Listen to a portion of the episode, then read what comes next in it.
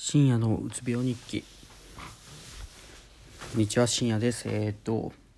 今回はスピリチュアルはえー、噛んだ。スピリチュアルは気休めになるが解決策にはならないと。解決はできないと思うんだよというテーマで話したいと思いますというのが僕一時期バシャールをめっちゃ見てます。めっちゃ見てたというかなんかめっちゃ見てたって表現合ってないな。まあバシャールの本をなんかいくつか読んであそうなんだと思ったんですけどまあそのバシャール知らない人はがいるかもしれないですけどあのその何て言うんですかねワクワクしてればいいみたいな感じの幸せな方向に行くよみたいな感じのスピリチュアルみたいな。まあなんかうさんくさいんですよね。なんかとりあえずスピリチュアルって。なんかそれもなんか名前忘れたな。バシャールっていう宇宙人とつながっとるみたいな。ダリル・アンカさんって人がつながって喋ってるみたいな。まあその中の話は面白いんですけどいろいろ宇宙の話とかそのどういう仕組みなんかとかいう話を聞いていくと面白いんですけどうんなんかそれを聞いたからといってなんか結局自分は何も解決しなかったなというかそのまあ単純にワクワクしてればそのいい方向に行くよっていう話だったんですけどその時はそういう感じ方を捉えたんですよね。で一瞬あいいやんと思ったんですけどいやでもそれを考えるとなんで俺は鬱になったんだっていうことを考えたんですよね。なりたいわけないじゃないですか。なりたいともみじんも思ってないしうつ病っていう単語は知ってたですけど症状なんか全く知らなかった自分がうつ病になってるんですよ。でそのなそうそれを考えたら自分はそんなこと絶対望んでないし病気になることなんか望んでなかったのになんでなってんなってなっておかしくなってああこれはやっぱ違う。一回ちょっと考え直そうってなってスピリチュアルから離れたんですよね。いやそれはすごい良かったなと思ってなんか結局ああいうのうんなんか僕からするとですよその人によって考え方それぞれですけどまあその気休めにしかならないなとそのまあ何て言うんですかね。気休めにしかならないというかその結局その自分の問題を解決はできないんですよ。うん、自分のしんどいとかねそのこういう悩みがあるんだけどみたいなあるじゃないですか全部。それを全部スピリチュアルの なんかあれでなんか解決できることはなくて絶対その自分の何かしらは必要であってうんうん、難しいですね。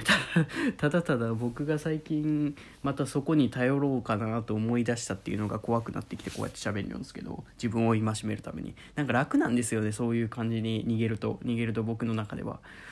その何て言うんですかね。うーん。まあワクワクしてればいいと。自分のしたいことすればいいみたいな。言えばそう口でその瞬間はいいかもしれないですけど後で絶対後悔するんですよ。うん、っていうのを考えた時にいや今のこの状況悪いなと思って今の自分が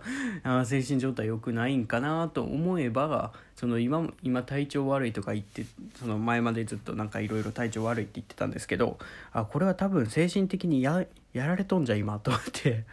うんまあ確かにその朝起きれて夜まで起きてますけど起きれるようになってその動けるようにはなったけどやっぱりまだその、うん、治ってないっていうのを自覚しないといけないんだなっていうのをすごい思ってそうですね。うん。話ずれましたけどまあそのスピ系はちょっと一回考え直してほしいっていうのがあるんですよね僕は。そのもちろんそのいい考えのものもあるし、うん、それで楽になることもあるだろうし。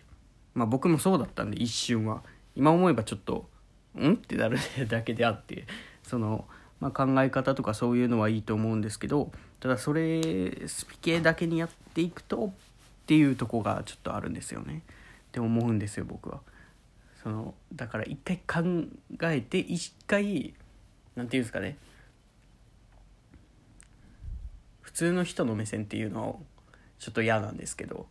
まあ、自分がじゃああの元気だった頃のことを状態でそれを見た時どう思うかっていう話を。そうですね。そうしたら僕はそのバシャールを見た瞬間に「何やんこいつうさんくさ」みたいな「いたこ芸やっとるだけやん」って思うと思うんですよね。って考えたらまあちょっと一回それで考えてみてほしいですねそれでも変わらなかったらそれはそれで自分の中でいいことなんだって思ってやればいいと思うしでもその一回考え直すっていうのがその盲信してしまうんですよスピ系って。なんか中毒性があるというか。なんというかまあそのもうあこういうのがあるんだすごいすごいすごいになってしまって。そのそれしか見えなくなってくるんで一回ちょっと引いてみるっていうのを見てほしいなっていうのをすごい思いましたということを思ったので言いました。はい。すいません。あのちょっと話がまとまらないんでこれはねちょっとちゃんと言葉にいつかしたいと思います。その、うん、自分を否定するためにも自分の自分がまたそうやって手出した時のためにもちょっとちゃんとその何て言うんですかねこの否定できる材料をちゃんと言葉にしたいと思ったんですけどまあとりあえず今自分今の自分を否定するためにこうやって撮ってますっていうポッドキャストでした。ありがとうございました。